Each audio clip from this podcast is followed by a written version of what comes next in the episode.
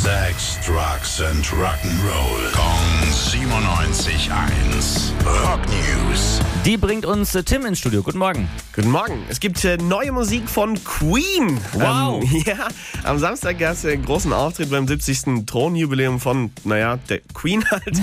und im Vorlauf haben Brian May und äh, Roger Taylor erzählt, dass es neue Musik gibt. Und ähm, ganz erstaunlich äh, ist da daran, dass es wohl nicht mit Amber, Adam Lambert am Mikro sein soll. Okay, der ist ja aber schon länger mit dabei, aber irgendwie was Neues kommt mit dem nicht, oder? Ja, sie haben mit ihm schon was gemacht, aber nichts, was sie dann irgendwie wirklich veröffentlichen wollten, womit sie richtig zufrieden waren. Und auf dem neuen Song, der jetzt kommen soll, singt Freddie Mercury. Dann ist der aber nicht so neu, der Song. Ja, in seiner fertigen Version dann schon, aber ja, hast natürlich recht. Die Gesangsspur haben sie eigentlich vor 35 Jahren aufgenommen fürs Miracle-Album, dann damals nicht gebraucht, bisschen vergessen und jetzt mussten die Tontechniker wohl in viel Kleinarbeit die Aufnahmen zusammenbasteln, haben sie geschafft und dann kommt tatsächlich ein neuer Song von Queen mit Freddie Mercury am Mikro. Okay, Fakten. Wie heißt er? Wann kommt er? Alles Mögliche? Heißen soll er Face It Alone, wann genauer kommt, wissen wir noch nicht, irgendwann im September.